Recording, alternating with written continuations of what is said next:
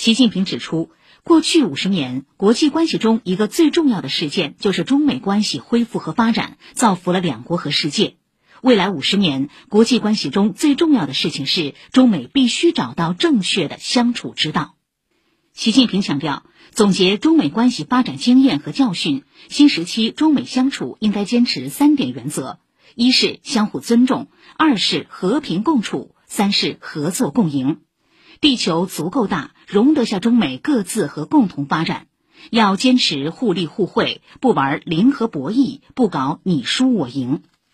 习近平强调，中美应该着力推动四个方面的优先事项：一是展现大国的担当，引领国际社会合作应对突出挑战；二是本着平等互利精神，推进各层级、各领域交往，为中美关系注入更多正能量；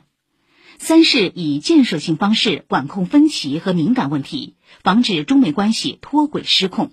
四是加强在重大国际和地区热点问题上的协调和合作，为世界提供更多公共产品。习近平强调，中美两国是两艘在大海中航行的巨轮，我们要把稳舵，使中美两艘巨轮迎着风浪共同前行，不偏航，不失速，更不能相撞。